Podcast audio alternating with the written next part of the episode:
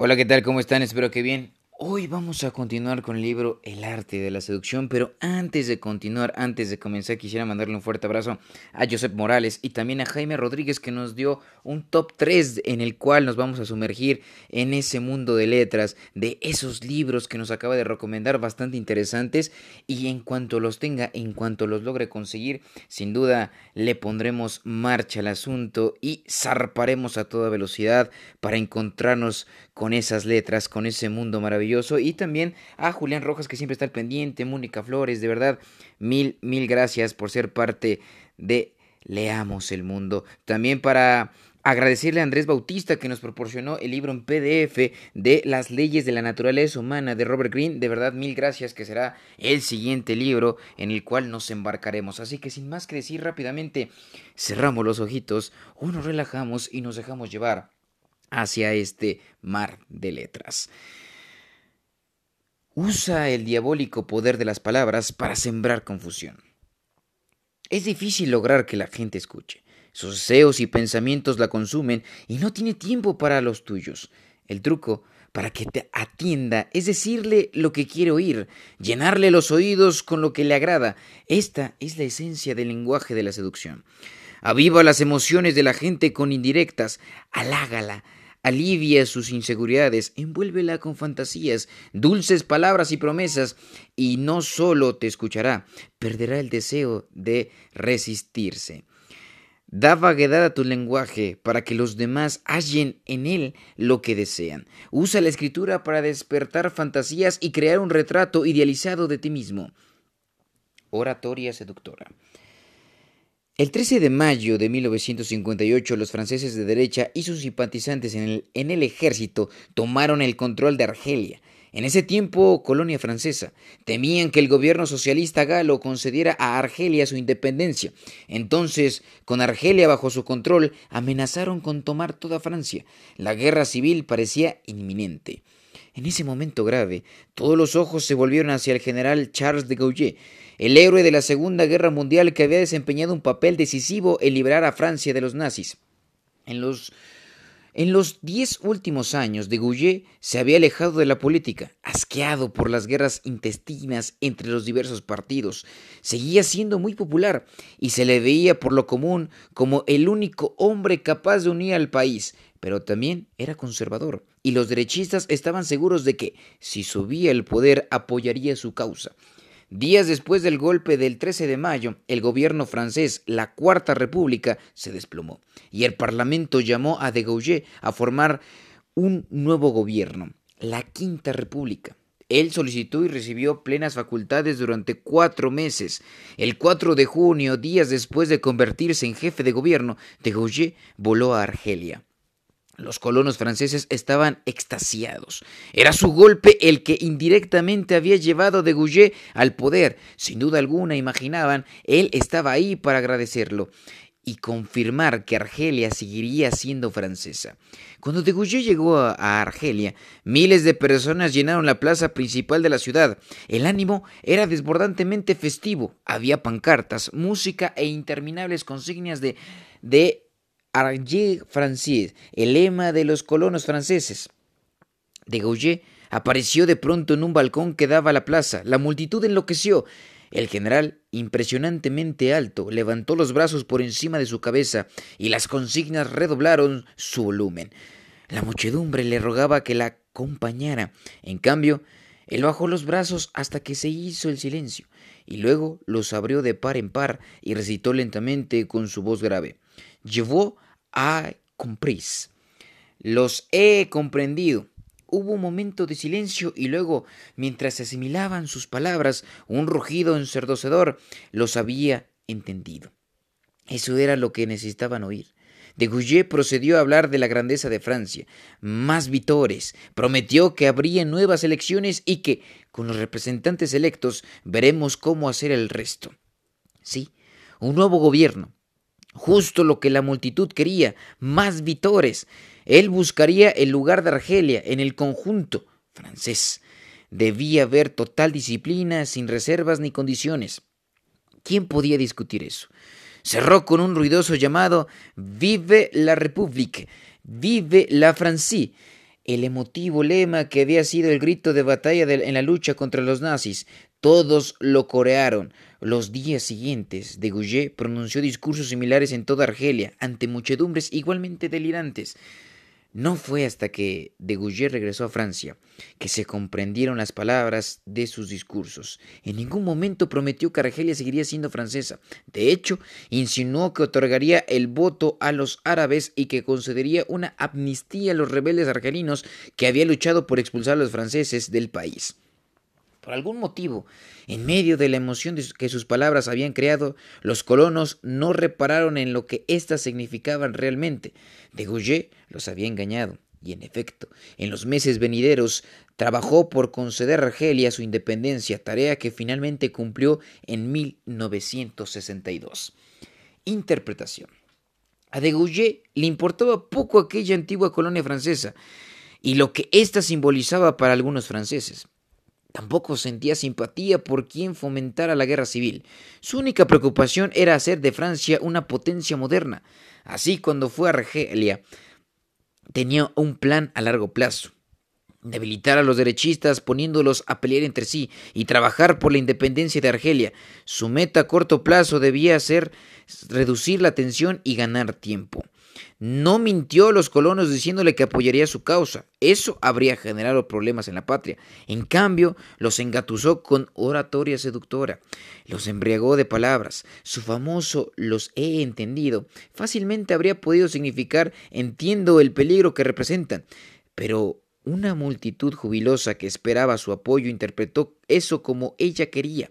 Para mantenerla en un tono febril, de Gouget hizo emotivas referencias a la resistencia francesa durante la Segunda Guerra Mundial, por ejemplo, y a la necesidad de disciplina, palabra con enorme atractivo para los derechistas.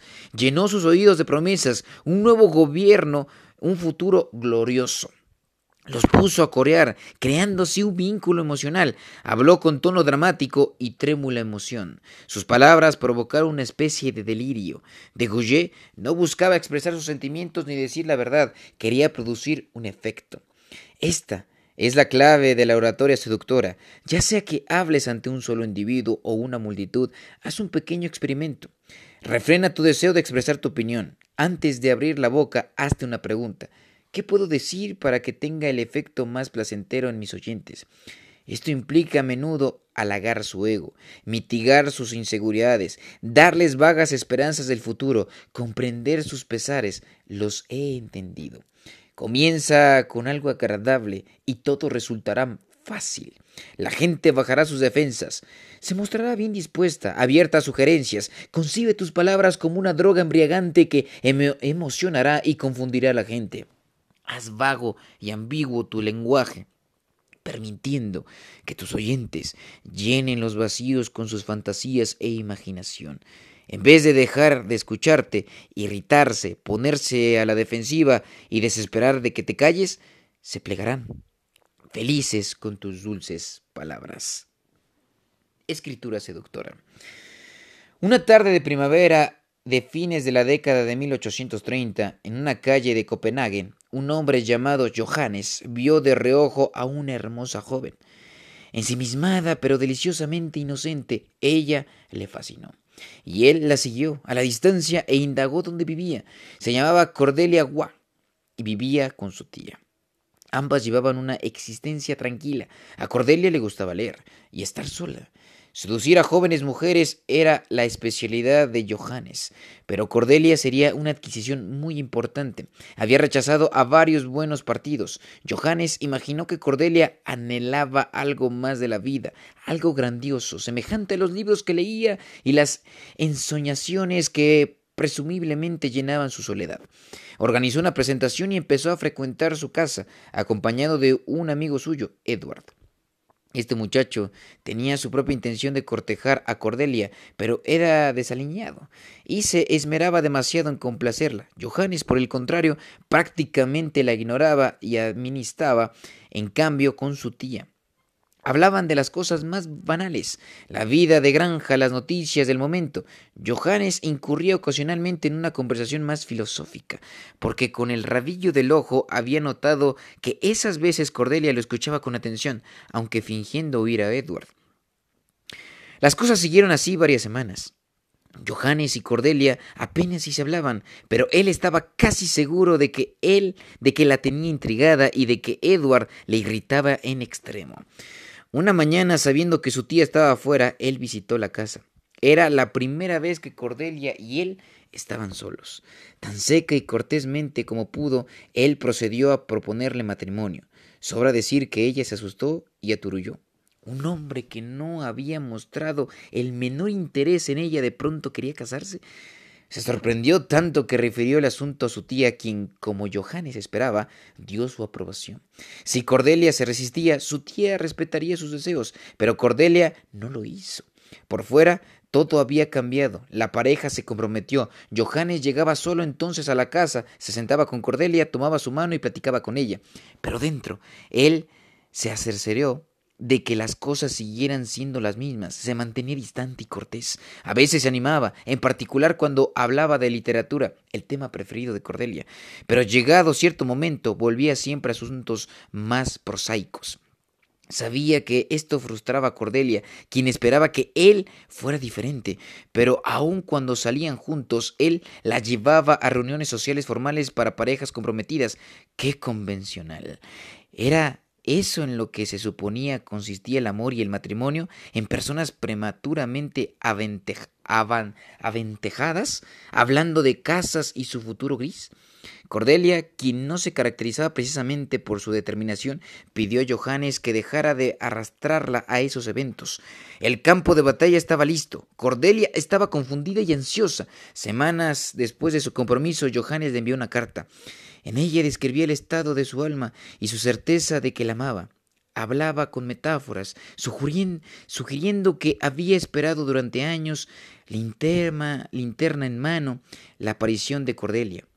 Las metáforas se fundían con la realidad en incesante vaivén. El estilo era poético, las palabras irradiaban deseo, pero el conjunto era divinamente ambiguo. Cordelia podía releer la carta diez veces sin estar segura de lo que decía. Al día siguiente, Johannes recibió una respuesta. La redacción era simple y directa, pero llena de sentimiento. La carta de él la había hecho muy feliz, escribió Cordelia, y no se había imaginado ese lado de su carácter. Él contestó escribiendo que había cambiado. No dijo cómo o por qué, pero la implicación era que todo se debía a ella. Él dio entonces en enviarle cartas casi a diario. En su mayoría eran de la misma extensión, con un estilo poético que tenía cierto dejo de locura, como si Johannes estuviera embriagado de amor. Hablaba de mitos griegos, comparando a Cordelia con una ninfa y a él mismo con un río prendado de una doncella. Su alma, dijo, reflejaba meramente la imagen de ella. Ella era todo lo que él podía ver o en lo que podía pensar. Entretanto, Johannes detectaba cambios en Cordelia. Las cartas de ella eran cada vez más poéticas, menos sobrias. Sin darse cuenta, ella repetía las ideas de él, imitando su estilo e imagen como si fueran propios. Asimismo, cuando se veían en persona, ella estaba nerviosa. Él cuidaba de seguir siendo el mismo, distante y majestuoso, pero estaba casi seguro de que ella lo veía ya de otra manera, sintiendo en él profundidades que no podía comprender.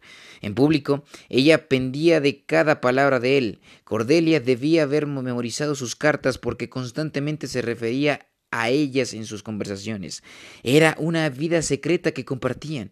Cuando ella tomaba su mano, lo apretaba más que antes. Sus ojos expresaban impaciencia, como si aguardaran el momento en el que él hiciera algo audaz. Johannes abrevió sus cartas, pero las volvió también más numerosas, mandado a veces varias en un día. Las imágenes se hicieron más físicas y sugestivas, el estilo más inconexo, como si él pudiera apenas organizar sus ideas.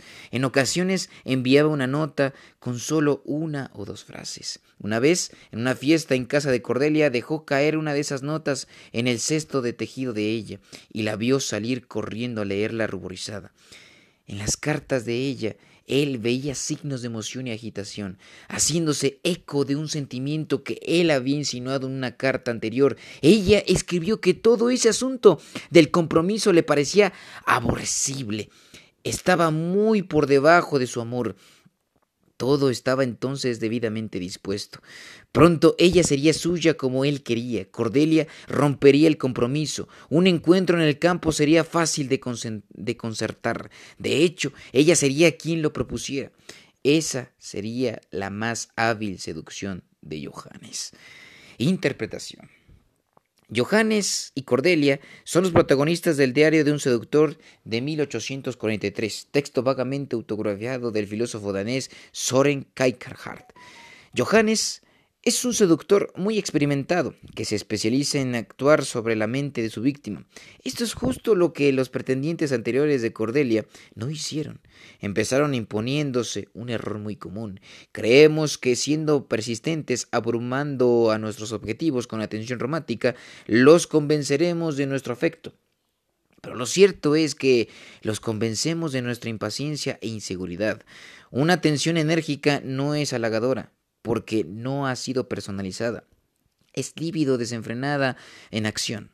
El objetivo lo divina.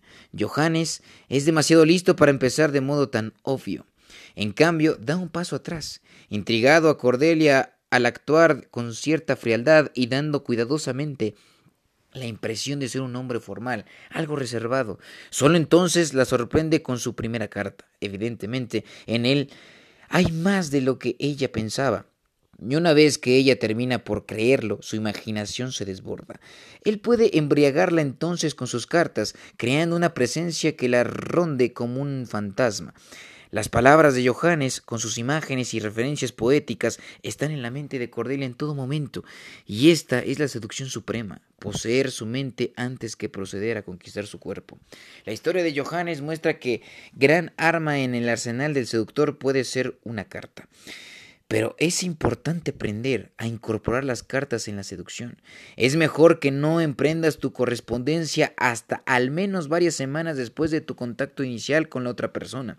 Deja que tus víctimas se hagan una impresión de ti. Parecer enigmático, pero no, mostrar ningún interés particular en ellas. Cuando sientas que piensan en ti, es momento de atacarlas con tu primera carta. Cualquier deseo que expresen que expreses por ellas será una sorpresa. Su vanidad se sentirá halagada y querrán más.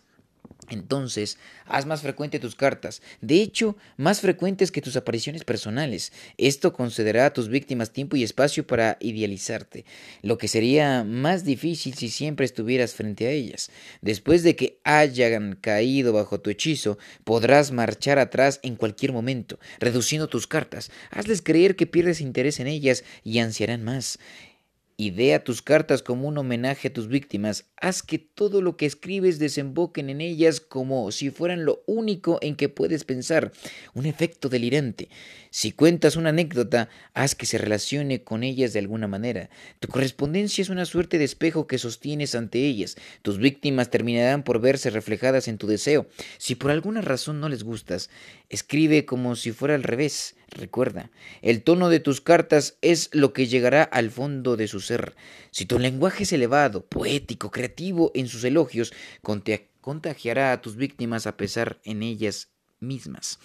Nunca discutas, nunca te defiendas, nunca las acuses de ser crueles. Esto arruinaría el hechizo.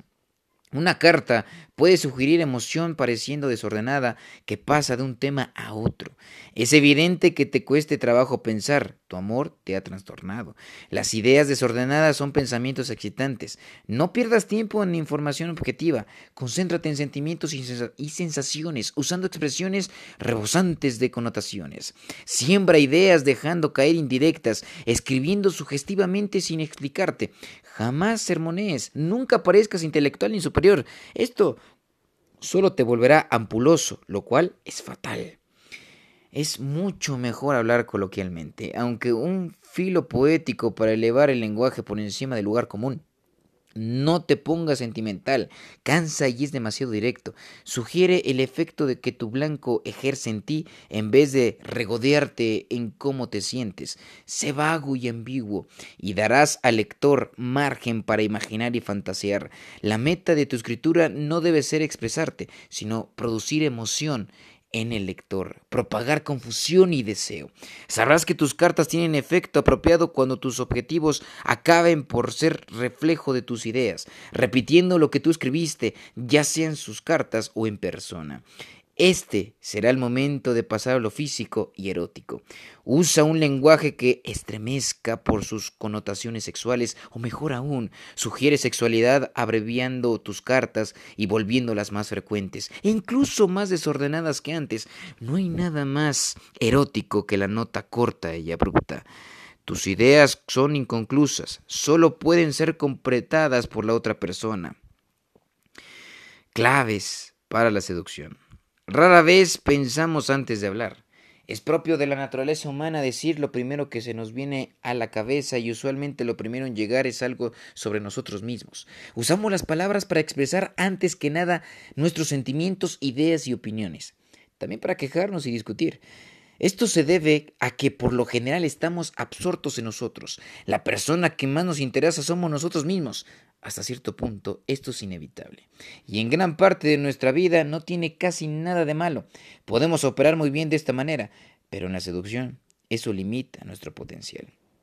No podrás seducir sin la capacidad de salir de tu piel y entrar en la de la otra persona, penetrando su psicología. La clave del lenguaje, del lenguaje seductor no son las palabras que dices, ni el tono de tu voz, es un cambio radical de perspectiva y hábitos. Tienes que dejar de decir lo primero que te viene a la mente. Debes controlar el impulso de balbucear y dar rienda suelta a tus opiniones. La clave es ver las palabras como un instrumento no para comunicar ideas y sentimientos auténticos, sino para confundir, deleitar y embriagar. La diferencia entre el lenguaje normal y el lenguaje seductor es como la que existe entre el ruido y la música. El ruido es una constante en la vida moderna, algo irritante que dejamos de oír si podemos. Nuestro lenguaje normal es como el ruido. La gente puede escucharnos a medias mientras hablamos de nosotros, pero casi siempre sus pensamientos estarán a millones de kilómetros de distancia. De vez en cuando escuchará cuando digamos algo que aluda a ella, pero esto solo durará hasta que volvamos a otra historia sobre nosotros. Ya desde la infancia aprendemos a desconectarnos de ese tipo de ruido, sobre todo si se trata de nuestros padres. La música, por el contrario, es seductora y cala en nosotros. Su fin es el placer. Una melodía o ritmo permanece en nosotros varios días después de que lo hemos oído, alternando nuestro ánimo y emociones, relajándonos o estremeciéndonos. Para hacer música en vez de ruido, debes decir cosas que complazcan, cosas que se relacionen con la vida de la gente, que toquen su vanidad. Si ella tiene muchos problemas, producirás el mismo efecto distrayéndola, desviando su antepión al decir cosas ingeniosas y entretenidas, o que hagan parecer brillantes y esperanzador el futuro. Promesas y halagos son música para oídos de cualquiera. Este es un lenguaje ideado para motivar a la gente y reducir su resistencia. Un lenguaje ideado para ella, no dirigido a ella.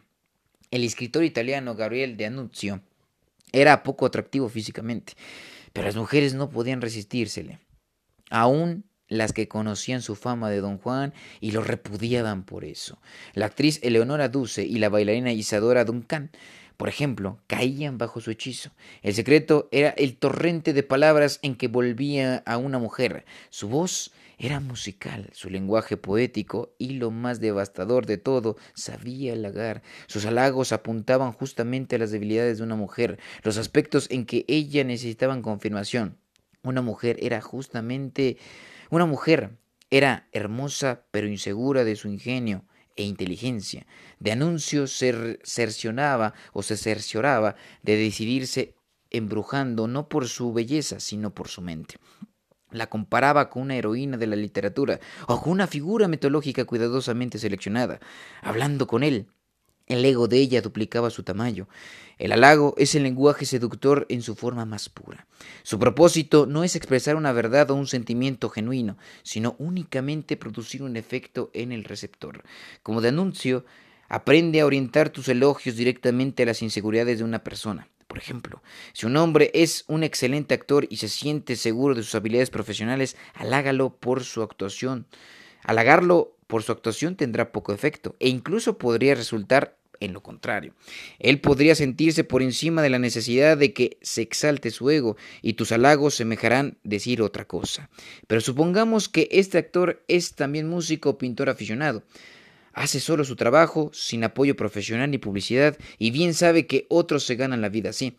El halago de sus aspiraciones artísticas irá directo a su cabeza y te ganará un punto doble. Aprende a percibir las partes del ego de una persona que necesita una confirmación.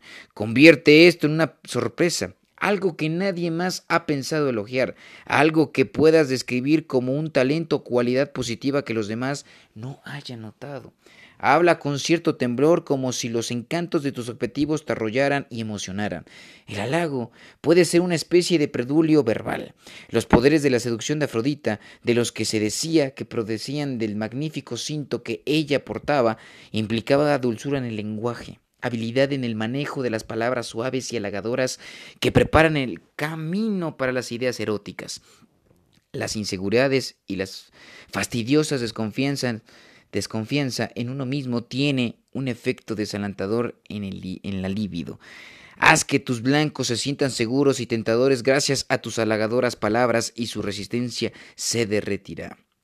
A veces, lo más agradable al oído es la promesa de algo maravilloso, un futuro vago pero optimista apenas en la vuelta de la esquina. El presidente Franklin Delano Roosevelt, en sus discursos públicos, hablaba poco de sus programas específicos contra la Gran Depresión. En cambio, se servía de retórica vehemente para pintar una imagen del, del, glorioso futuro de Estados Unidos. En las diversas leyendas de Don Juan, el gran seductor dirigía de inmediato la atención de las mujeres al futuro, un mundo fantástico en el que prometía llevarlas. Ajusta tus palabras dulces a los problemas y fantasías particulares de tus objetivos. Promete algo alcanzable, posible, pero no seas demasiado específico. Los estás invitando a soñar. Si están estancados en, en la abúlica rutina, habla de aventura, preferiblemente contigo. No digas cómo se logrará eso. Habla como si mágicamente ya existiera en un momento futuro. Sube las ideas de la gente a las nubes y se relajará. Bajará sus defensas y será mucho más fácil maniobrar y descarrilar. Tus palabras serán una suerte de droga exultante. La forma más antiseductora del lenguaje es la discusión. ¿Cuántos enemigos ocultos no creamos discutiendo? Hay una manera superior de hacer que la gente escuche y se convenza, el humor y un toque de ligereza. El político inglés del siglo 19, Benjamin Disraeli era un maestro de este juego. En el Parlamento, no contestar una acusación o comentario calumnioso era un grave error. El silencio significaba que el acusador tenía razón, pero responder airadamente, entrar en una discusión, era arriesgarse a permanecer amenazador y defensivo. Disraeli usaba la táctica diferente, mantenía la calma. Cuando llegaba el momento de responder a un ataque, se abría lento camino hasta el estrado, hacía una pausa y expleía una réplica humorística o sarcástica. Todos reían. Habiendo animado a los presentes, procedía a refutar a su enemigo, insertando aún divertidos comentarios o simplemente pasaba a otro tema como si estuviera por encima de todo eso.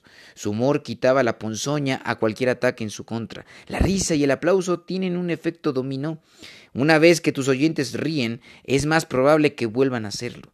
Gracias a este buen humor también son más propensos a escuchar. Un toque sutil y un poco de ironía te dan margen para convencerlos, ponerlos de tu lado, burlarte de tus enemigos. Esta es la forma seductora de discutir. Poco después del asesinato de Julio César, el jefe de la banda de la banda de conspiradores que lo mató, Bruto, habló ante una turba enojada. Trató de razonar con ella, explicando que había querido salvar a la República Romana de la dictadura. El pueblo se convenció de momento, sí. Bruto parecía un hombre decente. Entonces Marco Antonio subió a la tribuna y pronunció a su vez un elogio de César. Parecía abrumado por la emoción. Habló de su amor por César y del amor de César por el pueblo romano. Mencionó el testamento de César. La multitud gritó que quería oírlo, pero Marco Antonio dijo que no porque si lo leía la gente sabría cuánto la habría arriado, arriado César y cuán ruin era su asesinato. La muchedumbre insistió en que leyera el testamento. En cambio, él mostró el manto ensangrentado de César, señalando sus rasgaduras y torturas. Ahí era donde Bruto había apuñalado al gran general. Dijo, Casio lo había apuñalado a Vi. Finalmente leyó el testamento que decía cuánta riqueza había dejado César al pueblo romano. Ese fue el coup de gracia. La multitud se volvió contra los conspiradores y procedió a lincharlos. Marco Antonio era un hombre listo, que había y sabía cómo excitar a una multitud. De acuerdo con el historiador griego Plutarco, cuando vio que su oratoria hechizaba al pueblo y éste se conmovía profundamente con sus palabras, empezó a introducir en sus elogios del difunto una nota de dolor e indignación por la suerte de César. El lenguaje seductor apunta a las emociones de las personas, porque los individuos emocionados son más fáciles de engañar. Marco Antonio se sirvió de varios recursos para excitar a la multitud, un temblor en su voz, un tono consternado y después colérico. Una voz emotiva tiene un inmediato efecto contagioso en el escucha. Marco Antonio también incitó a la multitud con el testamento, dejando su lectura hasta el final, a sabiendas de que llevaría a la gente al límite. Al mostrar el manto, volvió viscerales sus imágenes.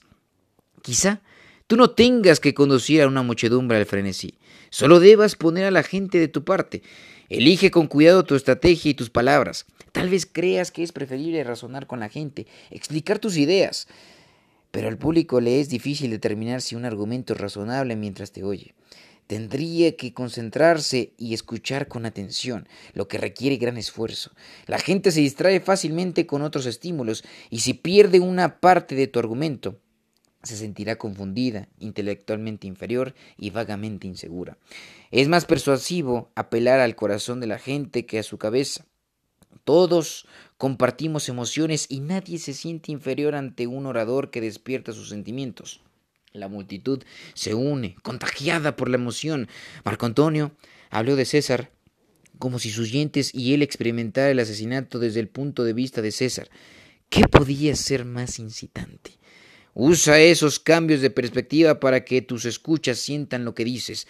Orquesta tus, tus, efectos. Es más eficaz pasar de una emoción a otra que tocar una sola nota.